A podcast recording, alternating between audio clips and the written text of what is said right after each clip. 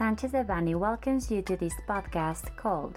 The Mexican Federal Economic Competition Commission issues an opinion on proposed constitutional energy reform.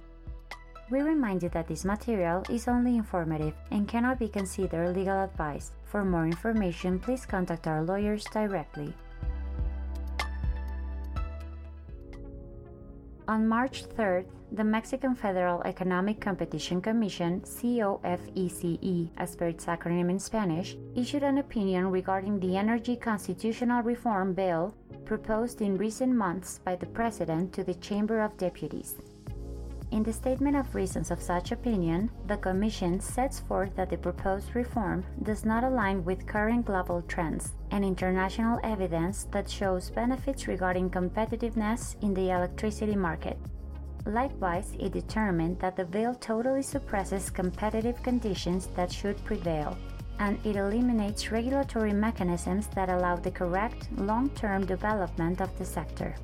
The analysis carried out by the Commission indicates that the model proposed in the bill turns all the supply chain in the electricity sector into a state managed monopoly through the Federal Electricity Commission, CFE, as per its acronym in Spanish. Since even if power generation by private parties is allowed up to 46% of the total power generation, such power generation would be exclusively for sale to the CFE, thus creating a monopsony that is a structure in which there is a sole buyer, notwithstanding the number of sellers. Likewise, it can be highlighted that, if such reform is approved, all authorities regarding the planning, control, and operation of the system, as well as the authority to establish rates all along the supply chain, are granted to the CFE, this dismantles the regulatory and state stewardship mechanisms, since such entity would consolidate the authorities currently distributed among the executive branch through the Ministry of Energy, the Energy Regulatory Commission, and the National Center for Energy Control. On the other hand, the reform would eliminate some of the main aspects of the current regime, which pursues some objectives such as reliability of the system, the diversification of power generation, the improvement of the service, and cost reduction, among others. Some examples of these aspects are the wholesale electricity market, the economic dispatch based on marginal costs, the medium and long term power auctions, tariff regulation, and the institutional arrangement. Lastly, the Commission emphasized certain provisions that may worsen the loss of efficiency in the Mexican electricity industry, such as the minimum percentage of power generation by the CFE, the uncertainty regarding private participation in power generation, the dismantlement of the economic dispatch based on marginal costs, and the dismantlement of the institutional and regulatory arrangement.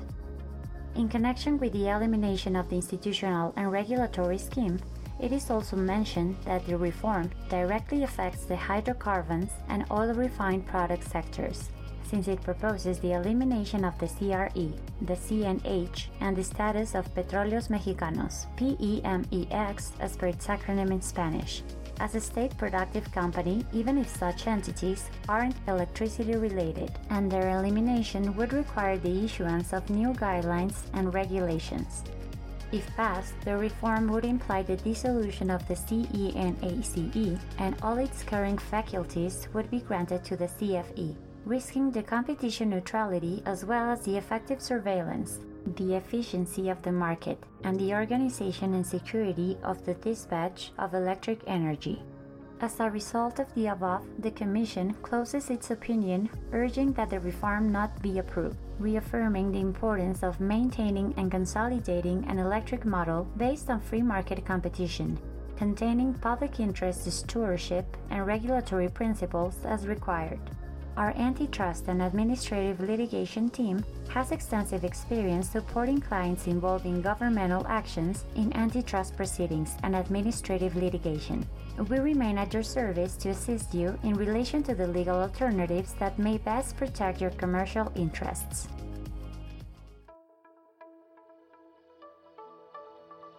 This content was prepared by José Antonio Postigo Uribe, Mauricio León Alvarado, José Miguel Ortiz Otero,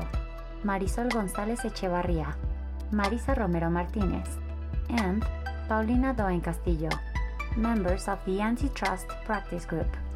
For any questions or comments on this material, please contact us directly or visit our website, sanchezdevanny.com.